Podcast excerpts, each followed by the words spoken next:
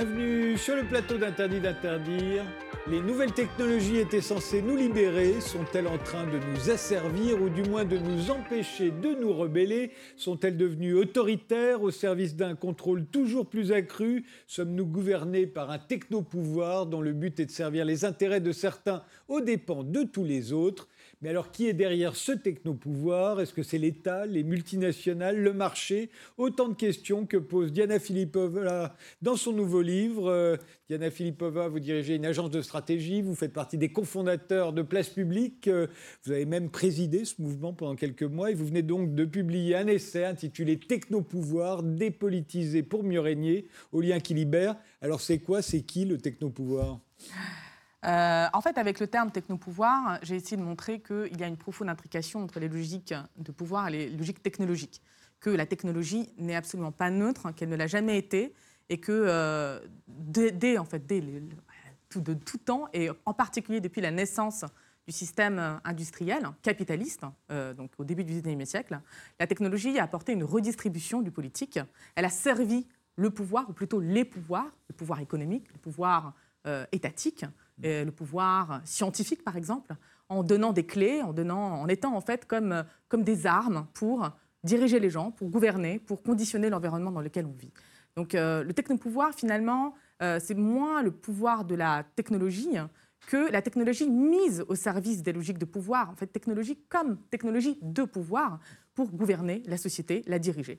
Et euh, ce qui est particulier avec euh, le technopouvoir, c'est que euh, au départ, il a été finalement très violent. Au début du XIXe siècle, l'institution des premières machines industrielles s'est fait dans les, dans les manufactures contre la volonté des gens. Donc il y a une vraie, un vrai affrontement entre, pour le caricaturer, les robots de cette époque et les individus. Et puis, au fur et à mesure, puisque nous sommes dans des sociétés libérales, il a fallu trouver des moyens beaucoup plus insidieux d'organiser euh, ces logiques technologiques. Et c'est cela, en fait, qui s'est produit euh, au XXe siècle, euh, avec un glissement du technopouvoir qui est déjà devenu beaucoup plus englobant et total, notamment au bénéfice de la, de la Deuxième Guerre mondiale et de la Première aussi, qui a en quelque sorte subsumé toutes les logiques politiques, économiques, sociales, culturelles sous sa logique propre. Et puis ensuite, à partir des années 60, de façon beaucoup plus douce, puisqu'il a fallu euh, euh, trouver encore, face aux contestations des années 60, des ripostes beaucoup plus intelligentes, euh, plus fines, pour ne pas rentrer dans une guerre ouverte quoi, avec ces contestations.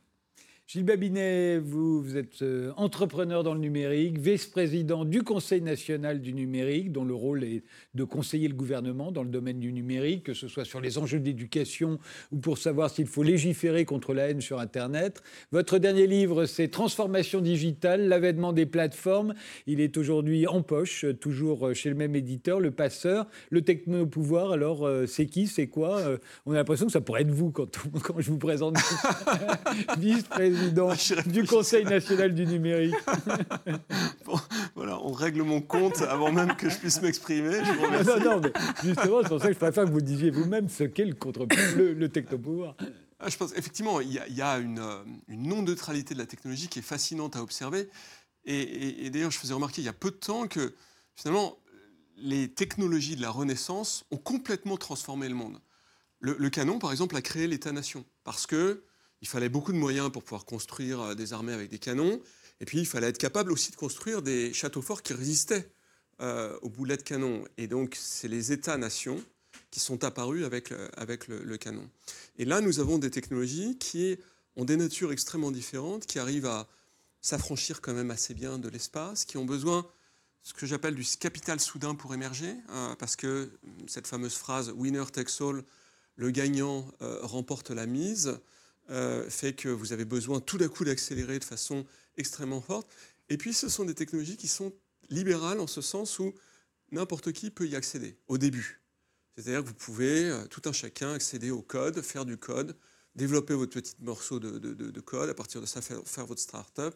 Puis si vous avez de la chance, vous deviendrez euh, Google. Donc là, on est passé de technologies de souveraineté, c'est-à-dire qui étaient dépendantes des États pendant, à mon avis, toute l'ère westphalienne, depuis 400 euh, ans, à euh, des technologies qui sont, je crois, beaucoup plus diffuses.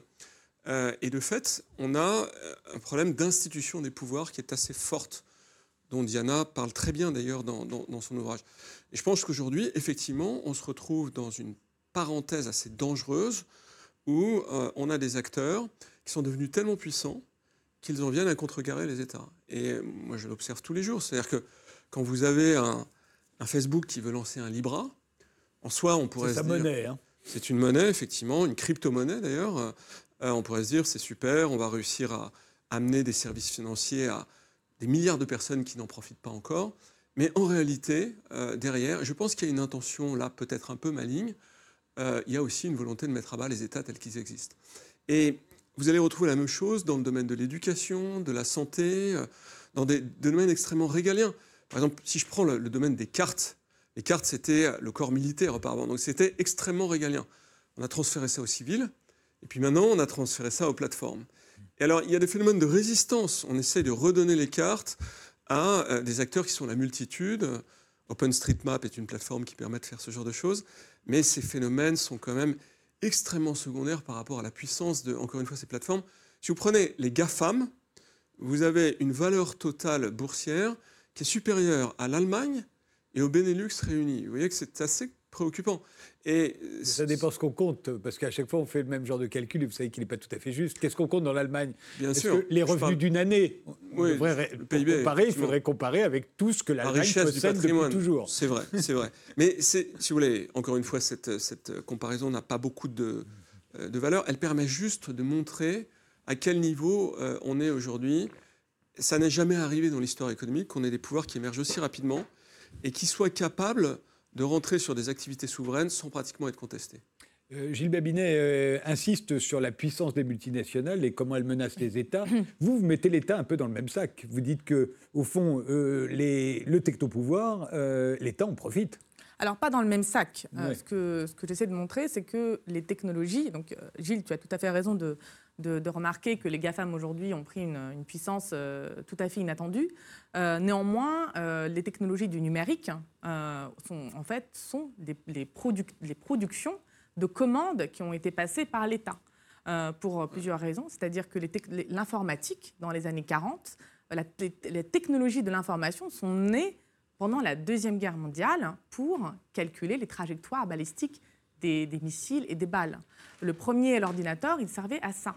Et ensuite, dans les années 60, la création d'ARPANET, qui est l'ancêtre d'Internet euh, aujourd'hui, euh, a été euh, complètement pilotée par la défense américaine. Alors c'est très particulier, puisque la défense a su mettre, américaine à cette époque, a su mettre autour de la table, pas autour de la table, mais dans un même écosystème, des gens très différents.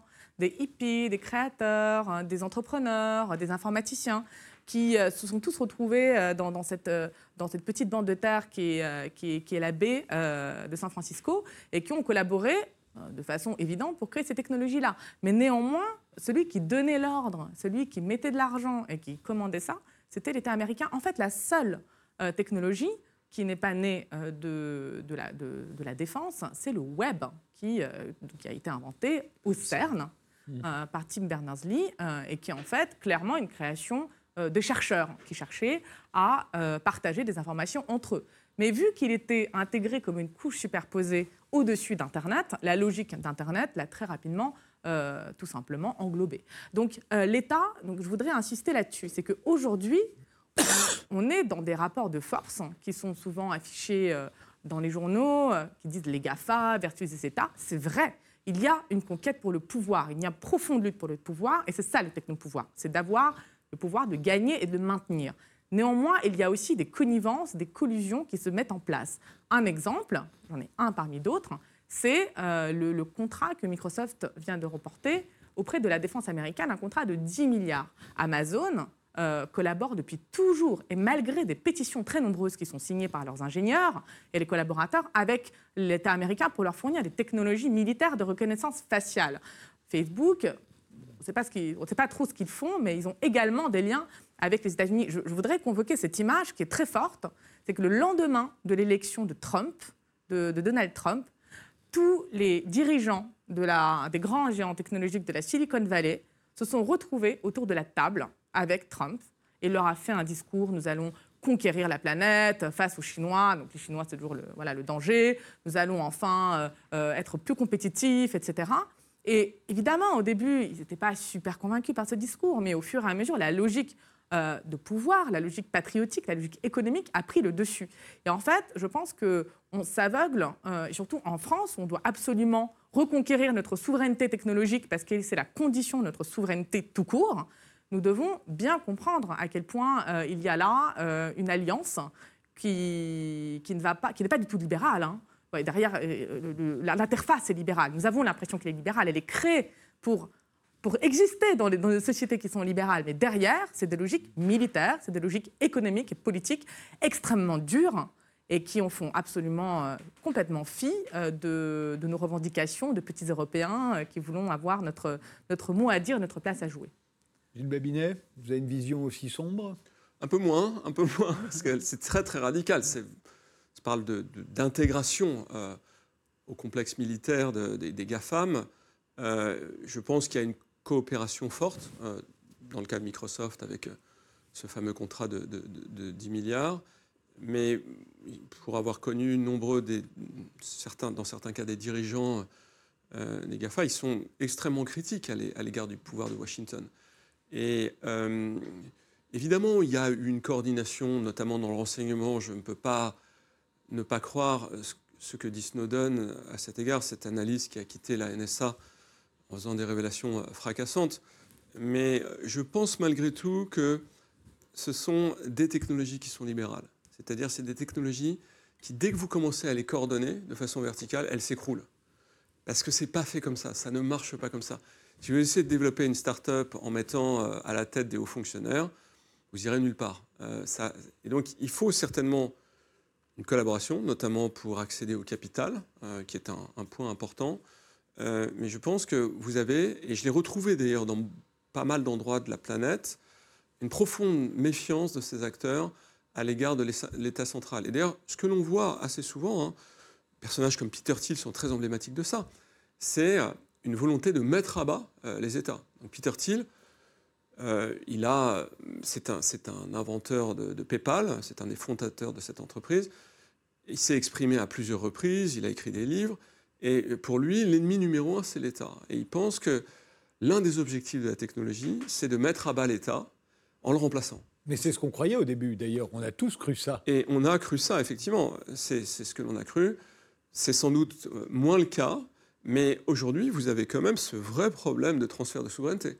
C'est-à-dire que vous avez euh, ces, plateformes qui viennent sur du régalien, euh, sur de la sécurité, donc on l'a vu, sur des enjeux. Mais est-ce que ce sont ces plateformes, est-ce que ce sont ces multinationales ou est-ce que ce n'est pas tout simplement le marché?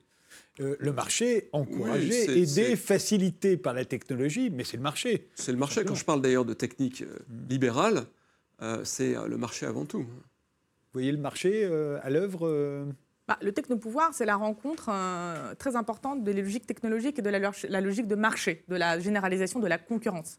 C'est que moi j'appelle la technomarchandisation un des, représentants et des exemples les plus frappants qu'on connaît, ce sont les plateformes euh, de mise en relation, euh, on va dire, plus ou moins entre particuliers. Par exemple, Uber, dont, on parle, c'est clairement une, déconstruction des relations euh, sociales et économiques à l'abri du droit du travail, avec l'extension du domaine du marché, l'immixion du domaine du marché grâce à la technologie, finalement, dans notre quotidien, dans notre intimité. Donc en fait, effectivement, la technologie, elle permet ça.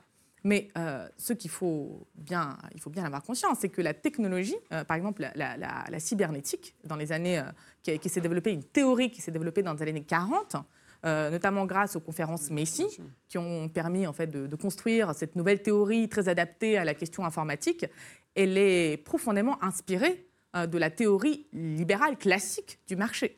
L'idée qui est derrière, c'est que le système, donc j'ai l'expliqué de façon très accessible, le système c'est une boîte noire. Et dans, cette boîte noire, par exemple le marché, on ne peut pas vraiment connaître les causalités, en tout cas le rapport de cause à effet.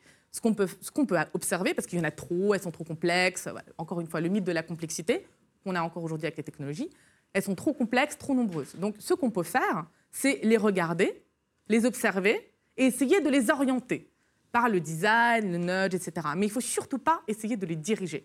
Donc il y a vraiment quelque chose là-dedans qui est la jonction entre une logique technologique et la, logique de marché. Je voudrais juste revenir sur ce que tu disais à juste titre hein, sur, euh, sur, les GAFA. Euh, il y a effectivement à l'origine des, technologies à San Francisco c'est cette, cette, théorie libertarienne qui a présidé, qui, qui, a tout simplement accompagné de nombreux entrepreneurs à l'époque. Mais je ne dirais pas que c'était mettre à bas l'État, c'était mettre à bas toute forme d'autorité, quelle mmh. qu'elle soit. C'est que rien ne peut subsister à la pure liberté individuelle, à la pure euh, la, manifestation de moi en tant que moi. Donc c'est la destruction de tout, de la famille, parce que c'est souvent des gens qui sont complètement émancipés de leur famille et voulaient conquérir des libertés. Euh, c'est vrai. Euh, du, milieu social. Donc nous sommes des êtres purs, nous ne sommes pas déterminés par notre milieu social. On sait très bien que c'est complètement faux. de tout. Donc cette, ce libertarianisme, en fait, il n'est pas du tout incompatible avec le, fait de, de voir un culte à un leader autoritaire, comme l'a montré euh, la conversion, entre guillemets, de nombreux euh, entrepreneurs de la Silicon Valley euh, au réganisme, au thatcherisme. Ils y ont trouvé tout à fait leur compte. On ne peut pas vraiment dire que Thatcher n'était pas un leader autoritaire et charismatique. Donc il y a cette capacité très forte à conjuguer un attachement de, pur et très radical, presque anarchique à la liberté, au libéralisme, avec une acceptation, voire une tendresse pour un État fort. Mais ça dépend avec qui l'État est fort. Dans le cas de Reagan, l'État, il est fort avec ceux qui ont déjà le pouvoir, avec les riches, parce qu'il va faire des allègements d'impôts, etc. Avec qui il est faible Pardon, il est faible avec les riches. Avec qui il est fort bah, Il est fort avec ceux qui bénéficient euh, de, de l'État-providence que les années 80 et 90 ont entrepris de démanteler. Et en premier lieu aux États-Unis et euh, en Grande-Bretagne. Donc, il faut bien comprendre cette, cette double logique de toujours plus de liberté, donc logique libérale et toujours plus de contrôle. Sauf que ces deux logiques, elles coexistent de façon euh, polyphonique en quelque sorte parce que ça fait qu'il y a des groupes différents. Babinet oui, en fait, je pense que c'est ce, que vient de dire euh, Diana, que je retrouve en pleine forme. Euh, pour moi, c'est plus l'essence de la révolution conservatrice. donc Thatcher et Reagan, effectivement. je le vois effectivement dans la vallée un peu, mais je vois aussi euh, la naissance de nouvelles formes d'idéologie, euh, euh, de différents types d'ailleurs dans la vallée, qui ne sont pas nécessairement des idéologies qui sont fondamentalement individualistes. À mon avis, on a un peu dépassé ça.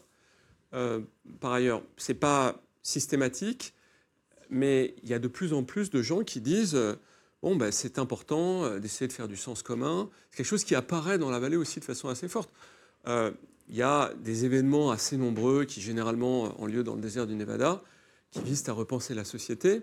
Et j'ai un peu le sentiment que cette idée qui a prévalu pendant les 30 dernières années, effectivement, de l'hyper-individualisation euh, et de la destruction de la cellule familiale, etc., je pense qu'elle est un petit peu derrière nous. Euh, on peut voir... Euh, je sais pas, les GPS, l'algorithme qui sert à un GPS, on peut le voir comme quelque chose d'assez libérateur, puisque au fond, c'est mettre les statistiques qui étaient réservées aux États et aux entreprises au service des citoyens. Euh, les algorithmes, c'est ça. Tout à coup, les statistiques travaillent pour moi, individu, et me permettent d'aller plus vite d'un point à un autre. Mais on, voit, on peut voir aussi la géolocalisation, la surveillance et la surveillance de masse. Euh, en ce qui concerne la reconnaissance faciale, dont on parle de plus en plus, ne serait-ce que parce que les expériences se multiplient, notamment en France, je vois bien le côté contrôle, je ne vois pas le côté libérateur. Hmm. y en aurait-il un? Non, moi non plus, je ne vois pas de, côté libérateur. Hein. À part qu'on ne sera plus obligé de se balader avec ses papiers d'identité, quoi. C'est tout. Bah, on sera obligé de se balader avec un smartphone hein, qui fonctionne sur une batterie, qui a été construite avec, euh, grâce à l'extraction de terres rares euh, qui sont extrêmement polluantes. Les terres rares sont des métaux rares. Euh, des métaux rares, voilà. pardon. c'est le jargon scientifique de mes parents, pardon, qui, surgit, euh, qui, euh, qui, sont essentiellement quand même produites en Chine et en Allemagne, à quelques gisements. gisements. Mais, euh, Parce qu'on ne voulait plus le faire, nous. Hein. Dans les années 80, on a dit que c'était tellement polluant. La transformation. Voilà. Transformation. oui, on faisait l'extraction. L'extraction, c'est Afrique centrale, presque Exactement. toujours. Le problème, c'est plus la transformation. Et la pollution, c'est aussi dans l'extraction. Donc, des smartphones que, par exemple, quelqu'un, par exemple, je prends l'exemple d'une mère célibataire qui a trois ou trois ou quatre enfants et qui vit avec des minima sociaux n'a pas forcément l'argent euh, pour s'acheter un smartphone euh, et ne sait pas forcément s'en servir tout simplement. Donc euh, c'est une technologie qui est excluante déjà, pour le dire, mais beaucoup de technologies sont excluantes. au-delà même, donc socialement excluantes, au-delà même de la question de surveillance qui, à mon avis, est absolument terrifiante. Est-ce que c'est vrai que la question de la géolocalisation Euh, tu disais dans, l'interview que je regardais euh, de toi avec euh, Thinkerview, avec Sky. Ah oui, oui. oui. Tu comparais justement les deux technologies. Hmm. Mais je pense qu'aujourd'hui, la géolocalisation, elle produit des effets quand même relativement délétères. Un des exemples, c'est quand même la ville, dont aujourd'hui Google possède quasiment tous les plans et peut hmm. complètement, parce qu'on est tous sur Google Maps, hein, déterminer hmm. la perception qu'on a des centres-villes. Donc, et la perception et la connaissance qu'il a des centres-villes, et donc proposer à la place de la ville des services publics. Ce que fait Sidewalk Labs, qui est une euh, filiale euh, du groupe euh, Alphabet, qui propose en fait des services alternatifs. Hmm. Parce qu'ils ont amassé un nombre de données absolument considérable. Parce que nous partageons absolument tout. Donc il y a un problème d'exclusion sociale, mais il y a aussi un problème de, de supplantation pure et dure de la souveraineté publique par des services privés. Et ces services privés, en fait, est-ce qu'ils vont faire le bien pour nous? Non, ce sont des entreprises. Elles sont là, bon, évidemment, pour avoir le pouvoir, etc. Elles sont là pour monétiser. Or, la monétisation, c'est exactement, de façon purement économique, c'est l'inverse d'une logique de service public et d'intérêt général. Et donc là, je crois qu'on est vraiment dans un, dans un moment extrêmement important pour euh, redonner toute l'importance au service public gratuit. Et pour cela, il faut avoir une logique face à des entreprises comme Sidewalk Lab. Euh, une des réponses qu'on entend euh, formuler depuis un certain temps, c'est qu'il suffirait de démanteler les GAFAM. Euh, c'est sûr qu'à un moment, l'État américain y a pensé, y pense ou y pensera. En fait, il y, a une chose qui me semble importante, et là, c'est peut-être là où on diverge, c'est. moi, je, continue, j'observe. J'ai été comme, comme Diana, et, j'ai cru à un mouvement émancipateur il y a 20 ans euh, à travers la technologie. On a tous été fascinés par Wikipédia et plein d'autres plateformes euh, open source qui étaient. Euh, et ne serait-ce que parce que l'Internet, il n'y a pas d'autorité, il n'y a pas d'hierarchie. Et voilà, et donc on s'est dit, on, va faire un monde nouveau. Voilà, on a eu ça. Et puis on s'est pris une grosse claque, et notamment les discours de haine, la désinformation, enfin tous ces trucs-là, c'est la concentration des pouvoirs, des capitaux, c'est quand même pas des bonnes nouvelles. Et moi, je, continue à croire dans cette espèce d'idée complètement vieillotte qu'on appelle le progrès. Euh, c'est-à-dire que, et je crois au GPS, je pense que, je pense que y a, on a un petit problème, c'est qu'on doit sauver la planète, enfin on doit sauver sur la planète, hein, c'est pas le mince des problèmes. Et pour ça, on a besoin de la technologie, on a besoin de gains de productivité, on a besoin de numérique, on a besoin de tout ça. Euh, et au-delà de ça, j'ai envie de dire que tout ce qui est autour de nous, le fait qu'on ne soit pas mort euh, à 50 ans, hein, parce qu'on devrait déjà être mort depuis 15 ans, c'est aussi la technologie qui nous amène ça. Donc, euh, il faut exagérer. Quand, quand il y avait 35%, de, 35 ans d'espérance de vie, c'est parce qu'il y avait beaucoup d'enfants qui mouraient en bas âge. Oui, on n'était pas vieux à 35 ans. Ok, mais, mais euh, on avait plus de chances à mourir. Avant 35 ans, voilà. Bon, euh, donc il donc y, a, y a cette dimension, et je pense que la, question à laquelle je ne sais pas répondre, c'est est-ce qu'on peut influencer la course de la technologie? Je le souhaite, et c'est pour ça d'ailleurs que je passe beaucoup de temps à réfléchir à ces sujets, etc. Mais c'est une dans un monde où euh, les logiques de marché sont devenues extrêmement importantes, à mon avis trop importantes, euh, et c'est un entrepreneur qui le dit, je me pose la question de savoir si euh, finalement on est capable de faire le GPS sans faire tout le bazar qui peut aller à l'extérieur de, de, ce genre de choses. Et, c'est vrai qu'il y a un impensé qui est problématique. Je pense que je, je lisais Diana avant de venir elle, plaide pour une réappropriation politique du discours autour de la technique. Je pense que c'est absolument euh, essentiel. On, a tout détruit. C'est-à-dire qu'on n'est plus capable de construire ça pour l'instant. Et euh, lorsque j'observe les discours politiques euh, tels que je les vois à la Commission européenne ou en France, ils ne tournent pas autour de ces sujets. Et pourtant, ces sujets vont nous emporter de façon importante. Donc on, on peut avoir deux réactions. On peut dire, en fait, le risque est trop important, il faut ralentir, il faut freiner ces trucs-là, etc où il faut plaider pour une réappropriation politique de ces sujets, ce que je pense nécessaire de faire, parce que je pense que finalement, peut naître de ces techniques beaucoup de bienfaits. Euh, et je bénéficie de ces techniques, euh, comme vous. Euh, elles sont très appétissantes parce qu'elles ont ce qu'on appelle une expérience utilisateur qui est extrêmement travaillée pour qu'on ait envie de se faire localiser, on ait envie que la data soit réutilisée dans tout un tas de services. Et on le fait tous. Et moi, je le fais le premier. Euh, voilà. Mais en même temps, on se rend compte que, in fine, ça provoque des biais sur la démocratie. Parce que la conséquence directe de ça, c'est que pour gagner de l'argent, il faut qu'ils fassent de la pub. Pour faire de la pub, ils ont besoin de, détruire la, construction du débat. néanmoins, il y a des technologies qui ont eu une influence politique, vous en parlez dans votre livre, l'automobile par exemple. Euh, aujourd'hui, on arrive à freiner l'automobile euh, en tant que technologie, on arrive à quasiment l'empêcher de circuler dans, une ville, dans une ville comme Paris. les vitesses sont limitées alors qu'avant on pensait qu'on roulera à 300 à l'heure, etc., etc. On continue ce débat, mais juste après une pause.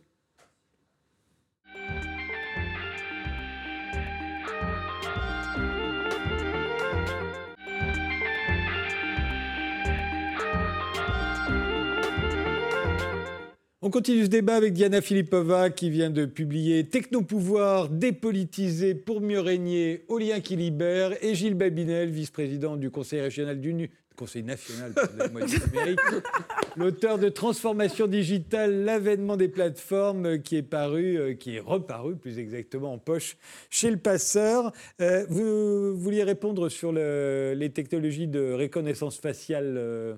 Oui, oui, parce que j'ai un point de vue qui est absolument pas populaire à cet égard. C'est-à-dire que euh, pourquoi est-ce que ces technologies sont utilisées euh, Pour contrôler les foules en Chine, avec euh, ce qu'on appelle le, social rating, on note les gens. oui, d'ailleurs, on les voit sur les images qui eux-mêmes se, se, protègent pour ne pas être... Hong Kong, effectivement. ça doit être tout à voilà, c'est ça. et puis, parce qu'elles sont agréables d'emploi. C'est-à-dire quand vous n'avez pas à mettre un mot de passe pour déverrouiller votre smartphone, ben vous les utilisez et tout le monde fait ça et c'est super sympa pour faire ce genre de choses. Et donc, la question, c'est euh, comment ça va se passer? Moi, je pense que c'est des technologies qui vont se répandre comme une traînée de poudre parce que ça va coûter absolument euh, rien du tout. Donc, euh, à mon sens, on ne peut pas vraiment dire il faut absolument les empêcher, il ne faut pas qu'elles existent. Mais je pense, et c'est là où je suis probablement pour certains d'une grande naïveté, qu'il faut absolument créer des institutions de demain qui arrivent à gérer ça. C'est-à-dire qu'il faut que démocratiquement on puisse dire comment on doit les utiliser. Si on doit les utiliser à la place de papier d'identité, euh, ce qui doit venir demain, il ne faut pas que ce soit au prix d'une réduction des libertés euh, individuelles. Euh, et il ne faut pas qu'on en profite pour fliquer massivement les gens avec ce, type de, technologie. Mais je crois que la posture non manichéenne est toujours beaucoup plus difficile à tenir euh, que celle consiste à dire qu'il faut interdire ces choses. Euh, créer des institutions capables de gérer ça, si c'est au niveau national, ça n'a aucun effet. Le marché mondial, euh, l'institution nationale. Non, non, non, non, non. Par, exemple, on a une obligation dans le cadre de, des institutions européennes de créer une identité électronique. Mmh. Cette identité, elle peut prendre plein de formes. Et on peut très bien dire à cette occasion, tiens, on va en profiter pour fliquer massivement les populations, pour avoir des caméras partout, pour mettre des notes sur les gens, etc. Ou on peut dire euh, autrement, eh bien, ces technologies euh, feront l'objet d'une supervision de la, part du pouvoir judiciaire, qui est en charge de la défense des libertés individuelles, euh, avec des, possibilités de recours, ce genre de choses. C'est pas la tendance pour l'instant, Diana Filipova. Les juges ne sont pas dans la boucle. En général, on demande Ils le sont. Au, au, CSA. Ou à la CNIL. À la CNIL, au non, au CSA aussi. Ça, ça c'est pour la, et, sinon, ce sont les plateformes à qui on demande, par exemple, contre les discours de haine sur les plateformes qui sont censées faire la police. Mais en l'occurrence, sur la tutelle de la construction de l'identité électronique dans le cadre de EIDAS, vous avez trois euh, ministères. Vous avez le secrétaire d'État au numérique, vous avez l'intérieur et vous avez la justice. Et donc, euh, voilà, de facto, c'est comme ça. Et ça ne veut pas dire qu'il ne faudra pas construire. Parce que vous voulez, la, la justice, c'est bien, et voilà, mais on voit très bien que, par exemple, quand vous avez des recours sur les gens qui se prennent des balles dans les manifestations, c'est difficile d'aller condamner les policiers pour faire ce genre de choses. Parce que le design des institutions, dans ce cas-là, sont influencés par le pouvoir exécutif de police. Et donc, c'est là où je pense qu'il y a du travail. C'est-à-dire qu'il faut faire en sorte qu'on puisse vraiment faire des recours. Diana Philippova? Bah, Moi, je crois qu'effectivement, il ne faut pas être manichéen, mais parfois, il faut savoir l'être. C'est-à-dire que il y a certaines technologies, quand on met le doigt dedans, c'est terminé, en fait. C'était le cas du nucléaire, on le sait très bien. Quand même une, technologie, et pas qu'une simple petite technique, qui euh, conditionne la géostratégie et l'organisation de notre monde depuis euh, bientôt un siècle. On est arrivé quand même à limiter le nombre de possesseurs de l'arme nucléaire. Oui, mais on ne sait jamais en fait qui a, aujourd'hui l'arme nucléaire en état décomposé, qui est capable de l'assembler en quelques jours, en quelques semaines et l'utiliser. Mais ce n'est pas la question. Je pense que la reconnaissance faciale, même, si on même si on se dit qu'on est pour le progrès, je dois quand même préciser toujours d'où on parle. moi, je suis quelqu'un de libéral, je suis pour les libertés, évidemment, je ne suis pas pour le contrôle, pour la reprise en main de l'État, de, tout, etc. Mais c'est une question éthique fondamentale, en fait. Quel est le but de cette technologie de reconnaissance faciale? Est-ce qu'elle nous permet de mieux vivre? Est-ce qu'elle facilite? Est-ce qu'elle nous apporte du bien-être? Est-ce qu'elle elle, est, elle est, vraiment euh, à l'origine d'un progrès de l'humanité reconnaissable par tous? En fait, non. C'est une technologie, au mieux, une technologie d'efficience et de confort. Et au pire, c'est une technologie qui peut être mmh. utilisée demain par, par, celui qui met la main dessus. Donc aujourd'hui, nous avons euh, cet état idéal euh, qui, qui, va protéger nos libertés, etc. Mais qui arrive au pouvoir demain Qui reprend la France avec Alissam demain Donc Alissam, c'est la loi, le nom de la loi, enfin, le, jargon de la loi. Et qui est capable de, euh, de mettre ces technologies au profit d'une politique très différente et très peu libérale. Donc ça, c'est une idée fondamentale que je développe dans mon livre. C'est qu'une fois qu'on intègre la technologie, que les technologies, en fait, ce n'est pas seulement des espèces de couches qui vont se superposer dans notre monde et qu'on peut enlever comme on veut. En fait, elles refaçonnent deux choses. Notre environnement, de façon extrêmement profonde et parfois invisible, et encore plus avec les technologies du numérique. Et la deuxième chose, c'est qu'elles elles ont une influence majeure sur la, vision même de ce qu'est l'homme dans nos sociétés. Donc, dans les hmm. années 80, déjà, avec la révolution conservatrice, on a généralisé l'idée d'un homo economicus, un homme qui entreprend, qui sait faire un calcul euh, euh, coût-bénéfice de façon quasi instantanée, etc. Soit. Cet homme, maintenant, il est quasiment accepté. On parle d'efficience, de compétitivité partout qu'on aime ou pas, c'est le monde dans lequel on vit aujourd'hui en Europe, aux États-Unis et dans, dans, certains autres pays, y compris la Chine par ailleurs. Mais aujourd'hui, le fait d'introduire une nouvelle technologie comme la reconnaissance faciale, elle va complètement transformer la manière dont on se voit.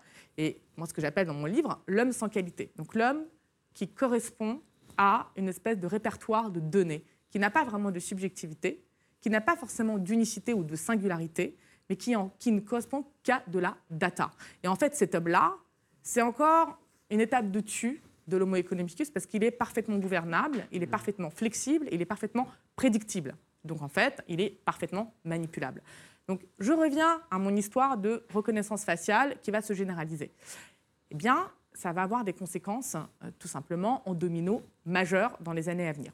Moi, ce qui me gêne, c'est que ce soit l'État français, donc l'État français, mon État, qui ait adopté cette mesure, qui est la mesure probablement euh, une des vraiment des plus restrictives aujourd'hui dans les sociétés libérales dans le monde, je ne parle pas des autres, et euh, que je pense qu'on ne mesure pas les risques.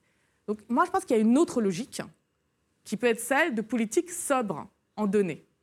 Qu'est-ce que ça veut dire? C'est-à-dire qu'on va activer une technologie de, récolte de données. En fait, c'est ce que c'est la reconnaissance faciale, c'est de, reconnaissance de notre visage, d'identification singulière, eh bien, seulement quand c'est nécessaire. Donc est-ce qu'aujourd'hui c'est nécessaire pour garantir les services publics? On a fait pendant des dizaines d'années sans. Et franchement mieux qu'aujourd'hui, parce que les services publics, ils sont déjà mieux portés qu'aujourd'hui par le passé. Et donc aujourd'hui, on est dans, ce, dans, ce, genre de technosolutionnisme, on va mettre la reconnaissance faciale et tout d'un coup, ça va résoudre tous nos problèmes de sécurité, mmh. de terrorisme, de fraude. Moi, je ne crois pas. Un exemple encore, un dernier, et après je te laisse la parole, c'est la surveillance vidéo qui est une technologie qui s'est complètement généralisée en France euh, dans les années 2000 et après les années 2010. Aujourd'hui, 88% des communes sont équipées de vidéosurveillance.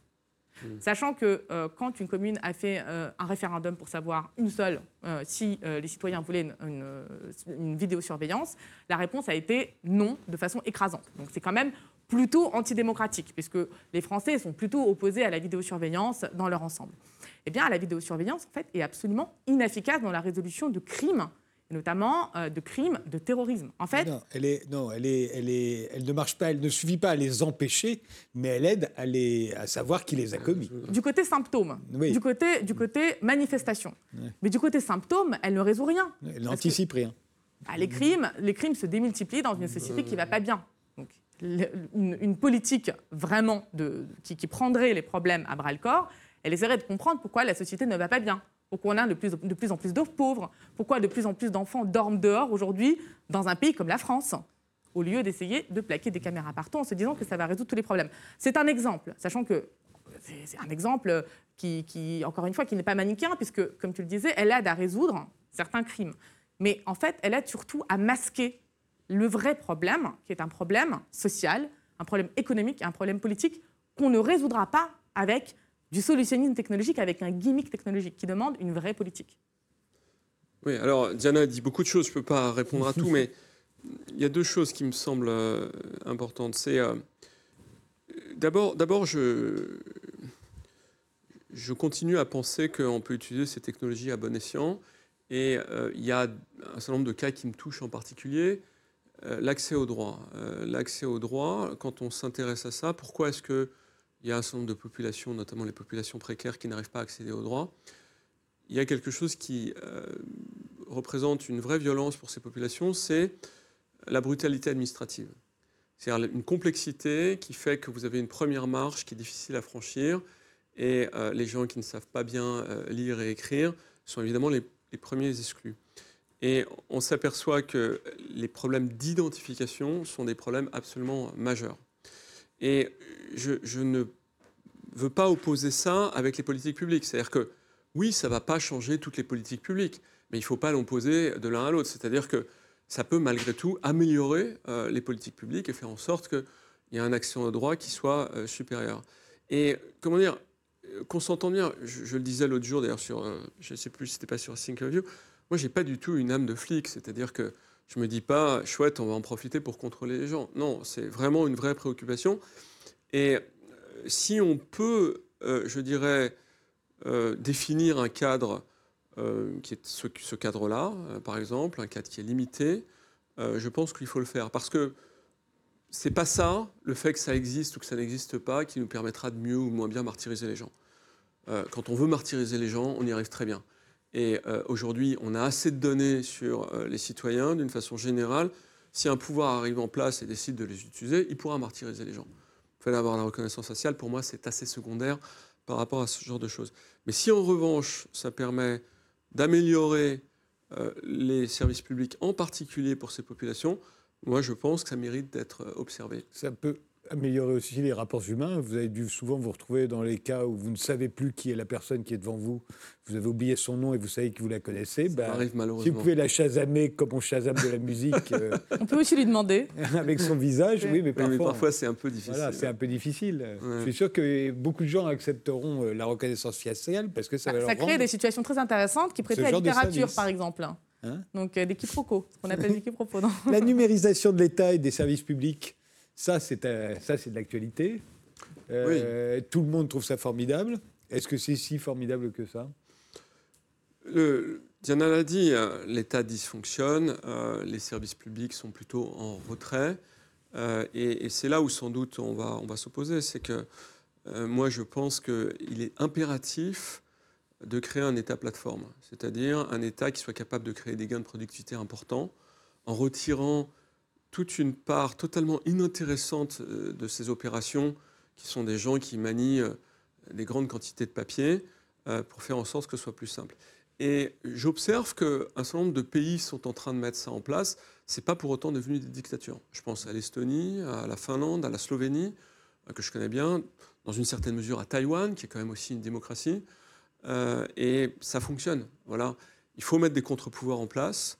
mais c'est certain que si on veut réussir à gérer la crise de l'hôpital, euh, à faire en sorte qu'on ait des systèmes éducatifs qui soient probablement plus inclusifs, on a besoin d'avoir des systèmes qui soient plus productifs. Alors ça, c'est peut-être pas un mot approprié à, l'éducation nationale, mais malgré tout, ça se résume un petit peu à ça. Yana Philippova bah, Dans le cas de l'Estonie, je crois qu'il y a une bonne partie de marketing politique euh, là-dedans aussi. Il faut voir euh, dans quelle euh, mesure ça l'est. Non, la numérisation. Son premier dans PISA. Pour la, numérisation des services publics, moi, c'est vrai que ça m'embête de, voilà, de l'image que tu, tu convies voilà, de, de, tous ces fonctionnaires qui manient des, tas de papiers. Enfin, ce sont des gens qui fournissent en fait, des services publics et qui participent euh, à leur réalisation. c'est très violent, en fait. C'est une violence extrême de dire qu'ils ne sont pas productifs et donc il non, faut les. Je, je dis qu'il y a une part du rôle de ces gens-là qui peuvent être réaffectés à aller s'occuper des vrais gens. Mais la production administrative, c'est assez étonnant. Hein. Moi, je me suis retrouvé dans une situation où on a dit aux gens, écoutez, on peut automatiser votre job. J'ai vu ça, je ne vais pas dire dans quelle société c'était. Et les gens ont dit, Waouh, c'est super. Si vous faites ça, c'est vraiment une bonne nouvelle parce que mon job sert à rien et je vais pouvoir aller m'occuper d'un truc vachement plus intéressant. Et je pense que justement dans la fonction publique, c'est là où c'est intéressant, c'est qu'on ne se retrouve pas à, être dans la logique de presse. C'est-à-dire que si on est un peu intelligent, on se dit, OK, les gains de productivité qu'on fait, on va s'en servir pour les réaffecter, par exemple, aux gens qui sont déficients numériquement et qui ont du mal à accéder à ces outils. Voilà, c'est le meilleur des mondes, mais c'est ça qu'il faut souhaiter, d'une certaine manière. Oui, enfin, je pense que le présupposé derrière, c'est à qui tu parles. Donc, quand tu vas dans les entreprises, tu parles à des gens qui sont déjà dans cet esprit d'entrepreneur, je vais me reformer, je vais apprendre un nouveau métier.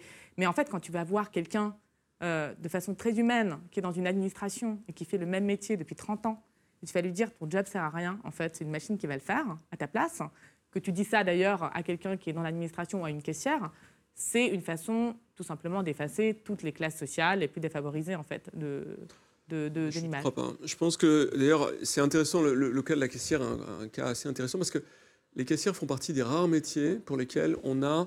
On a choisi de ne pas le faire. On a choisi de ne pas automatiser.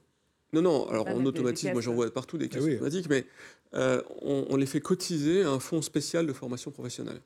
Voilà, et euh, je lisais un interview, je crois, il y a quelques temps dans Libération, euh, sur des caissières qui se retrouvaient à faire des formations parce qu'on les avait automatisées.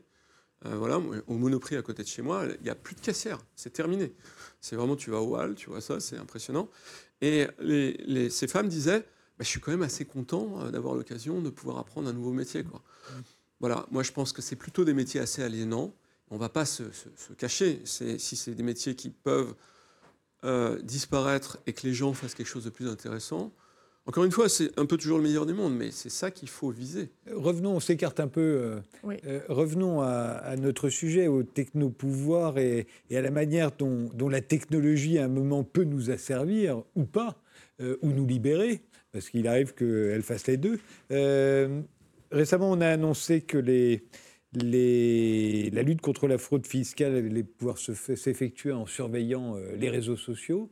Mm. Euh, là, c'est drôle parce que tout le monde rigole, mais personne ne s'offusque vraiment. Là. Non, moi, je me suis offusqué dans les médias le jour où ça a été discuté au Parlement. Et euh, je crois d'ailleurs que, semble-t-il, un certain nombre de réserves ont été exprimées dans le projet de loi. Mm. Euh, c'est-à-dire que, si vous voulez, ce qui est visé, me semble-t-il, hein, c'est des plateformes de type Le Bon Coin, où des tas de gens arrondissent leur fin de mois en vendant des bricoles. Ah, moi, je mm. pensais que c'était plutôt Instagram où on allait regarder euh, les gens qui sont avec des bouteilles de champagne et des grosses voitures. Le Bon Coin, c'est 5 millions d'annonces par jour. Et donc, c'est des volants d'affaires. C'est ce qui est échangé sur le Bon, bon, bon, euh, le bon Coin. Si on retire l'immobilier, c'est 2 points de PIB par an. Donc, c'est juste complètement dingue. Avec l'immobilier, c'est 8. Donc, c'est incroyable, quoi. Et évidemment, euh, moi, je serais contrôleur fiscal. Je me dirais, je vais chercher les professionnels de la petite annonce je vais leur tomber dessus et ça va être assez facile. Et c'est d'autant plus facile que Le Bon Coin, c'est quasiment une plateforme transactionnelle. Mmh. Alors que vous pouvez très bien vous prendre en photo à côté d'une Ferrari sans que ce soit la vôtre. Euh, il y a même des Ferrari louer pour ça. Il y a même des Ferrari louer pour ça. Et donc, il y a une notion de proportionnalité qui a été introduite dans la loi qui a dit qu'il euh, ne faut pas que ce soit utilisé pour taper sur les gens qui sont euh, dans un proche de la précarité. Oui, on ne tapera pas les pauvres. Mais l'idée qu'on puisse taper les riches euh, comme ça n'a pas l'air de choquer grand monde. Ben moi, ça ne me choque pas, en fait. Voilà. Non, mais ce n'est pas les riches qui vont mettre euh, leur, euh, leur, leur, voiture à vendre ou qui vont frauder sur le bon coin. En fait, les super, les super fraudeurs fiscaux, ils ont des montages hyper euh, béton, quoi. Ils ont des fiscalistes de fous. Ils peuvent et, poster sur euh, Instagram. Et franchement, c'est pas euh, l'administration fiscale française avec son aspirateur à données qui va coincer les vrais, les vrais, parce qu'ils sont, c'est des, virtuos, des virtuoses de, de l'optimisation. D'ailleurs, ça s'appelle pas fraude, ça s'appelle optimisation fiscale. C'est clair. L'optimisation, c'est légal. La fraude, ça ne l'est pas. Pour moi, en fait, c'est, en fait, j'ai, vu ça, j'ai vu ça. en fait, je me suis même pas offusquée parce que je me suis déjà tellement offusquée. C'était un petit sursaut, quoi, supplémentaire. C'est juste encore une fois, on va viser les classes moyennes, évidemment, celles qui sont bénéficiaires de, Le Bon Coin. On ne va pas traiter le problème fiscal à la racine, on ne va pas mettre des vraies politiques de, lutte contre les fraudes fiscales, etc. Donc c'est assez classique finalement de ce fameux, ce fameux État qui se numérise, qui consiste essentiellement à, substituer, euh, à en fait en profiter déjà pour couper des services publics et aussi pour, euh, lorsqu'il s'agit de prélever des recettes, à essayer de, de trouver des viviers encore non atteints. Mais ces viviers qui sont très susceptibles, qui sont fragiles, ce sont les fameux faibles avec lesquels cet État il va être fort. La technologie le permet. Donc euh, voilà. Google et Facebook euh, qui surveillent, euh, dit-on, la parole de leurs employés Gilles Bébinet? Non, elles, ils ne la surveillent pas. Le sujet, c'est qu'elles ont ils essaient de la contrôler, ce qui est différent. Hmm. C'est-à-dire dans le cas de Google, on, a, on avait des forums qui étaient accessibles par l'ensemble des employés. On les a sous-divisés par type d'activité pour essayer de limiter les effets de contagion parce que, effectivement, les employés se sont offusqués notamment de la tentative de Google de travailler avec le pouvoir militaire euh, et avec la Chine en particulier. Et euh, aujourd'hui, la contestation euh, est, du point de vue du management de Google, devenue incontrôlable. Donc ils ont recruté un certain nombre de cabinets de conseil pour les aider à essayer de juguler leurs salariés. Et l'une des recommandations, ça a été de séparer les réseaux sociaux internes. Et dans le cadre de, Facebook, on a à peu près la même chose. C'est-à-dire que maintenant, ils deviennent complètement parano quand ils font une conférence interne avec Mark Zuckerberg. Ils essaient de contrôler un peu ce qui se passe, qui va poster euh, euh, ce que dit Mark Zuckerberg. Euh, et on n'a plus l'état d'esprit un peu sympathique des premières années. Oui, ils ont, ils ont supprimé, donc ils ont quand même licencié beaucoup de monde. Euh, tous ceux qui avaient organisé les marches, notamment contre le, travel ban qui a été passé par Trump. Ah donc c'est l'interdiction euh, de, voyager, enfin de voyager à l'intérieur des États-Unis euh, en provenance de certains pays ou certains pays du Moyen-Orient. Euh, ils ont supprimé les questions, euh, les, fameux Q&A, les questions ouvertes aux dirigeants, qui est quand même un des, euh, une, des, incarnations de ce fameux pouvoir horizontal que Google voulait incarner. Ils sont devenus parano sur tous les mails qui sont échangés, tout, tout remonte. Effectivement, subdivisé pour mieux contrôler, c'est le cas. bon, je crois que l'ambiance chez Google, elle n'est pas folichonne. Hein.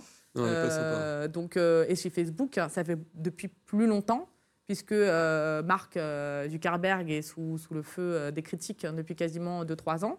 Et du coup, ils sont devenus également parano et licencient systématiquement tous les gens qui disent. Alors, je répète la question que je posais tout à l'heure pourquoi ne pas l'État, les, américain en l'occurrence, ne les démantèle pas? Ne les démantèle pas? Oui. bah, vraiment, je pense que Donald Trump, c'est la dernière personne qui irait démanteler un géant économique et technologique il n'est pas du tout dans cette logique-là.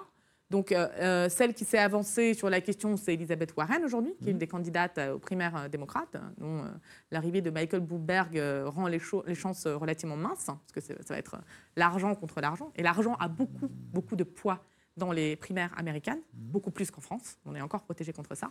Mais, euh, mais voilà, donc, euh, et, je ne crois pas que ça changerait quelque chose, puisque ça veut dire quoi démanteler? Enfin, C'est décomposer en petites entités. En fait, euh, Alphabet est déjà organisé en petites entités, en quelque sorte. C'est plein, plein, plein de laboratoires de recherche qui travaillent sur des sujets dont on ne sait même pas, en fait, quels sont-ils aujourd'hui, euh, avec des petites équipes très, très concentrées et qui font sortir des produits. Donc, euh, ce n'est pas, pas une constellation de start-up, mais ce n'est pas du tout ce géant horizontal, etc., enfin vertical qu'on se représente. Donc, les démanteler ne changera pas forcément la donne. Vous êtes d'accord, euh, Gilles Babinet? Hum, Oui non. En fait, il y a un vrai enjeu de domination. Quand vous êtes aux États-Unis maintenant, il y a une question dans toutes les levées de fonds qui arrivent, c'est What if Google does it? C'est qu'est-ce qu'on fait si euh, Google se met à le faire? Et si vous ne savez pas répondre à cette question, vous ne savez plus lever. Vous ne pouvez plus lever d'argent. Il y a deux fois moins de levées de fonds en série A qu'il y en avait en 2006. Deux fois moins. Et tout le monde est d'accord pour dire que c'est la domination des plateformes qui fait ça. Donc en fait, c'est des destructeurs d'innovation. Et ça, c'est quelque chose qui intéresse beaucoup euh, la FCC, le régulateur américain, qui a par rapport à l'exécutif un pouvoir quasiment illimité. Mm. Euh, et donc, je, suis. Euh, je, objectivement, ce que je lis va dans le sens d'un certain démantèlement, ou en tout cas d'une régulation incomparablement plus forte à ce que l'on observe aujourd'hui. Et le sens de l'histoire, c'est ça, parce que les Américains sont des gens euh, pragmatiques et ils vont comprendre que c'est leur intérêt de le faire. voilà, donc si, au-delà de l'aspect... Ils en ont démantelé d'autres, hein, en plus. Oui, ils, ils en ont démantelé d'autres pour des raisons très différentes d'ailleurs de Google. Pour moi, les trois qui sont euh, vraiment euh, intéressants, c'est euh, Google, Amazon, Facebook. Et pour les trois, il va y avoir, à mon avis, une régulation qui viendra, qui sera très coercitive, à plus ou moins long terme. Google, Facebook, parce que c'est impossible de faire une élection démocratique aujourd'hui avec cet outil-là, hein, qui, pervertit le système de façon très sensible. Quasiment tout le monde aujourd'hui est d'accord, y compris à l'intérieur de Facebook, pour le reconnaître. Quand même incroyable là-dessus. Google, parce que c'est un tueur d'innovation, je pense, à l'extérieur. Et Amazon, parce que c'est un tueur d'innovation et parce que ça n'est pas schumpeterien. C'est-à-dire que ça induit des externalités sociales et environnementales qui sont massives et on ne voit pas le coup d'après. Euh, et ça fait quand même 20 ans que ça existe. il y a beaucoup de gens qui commencent à dire, il y a une très grosse étude d'un think tank américain qui est sortie pas plus tard que hier, qui était dans le New York Times, qui est hallucinante sur les externalités d'Amazon et qui montre que, en gros, euh, à l'échelle de deux États, euh, pardon, de deux comtés de, de, Californie, ils sont sur un rapport de 1 à 5 en destruction d'emplois. Euh, et au-delà de ça, c'est un émetteur net de pollution absolu pour un service qui est finalement assez marginal. Dernier mot, Diana? Il nous reste une minute. Conclusion. Euh, bah, sur Amazon, moi je te rejoins. D'ailleurs, euh, j'ai signé, co-signé une tribune sur cette question-là dans la ville de Paris. Il faut absolument réguler les livraisons aujourd'hui qui sont devenues absolument incontrôlables.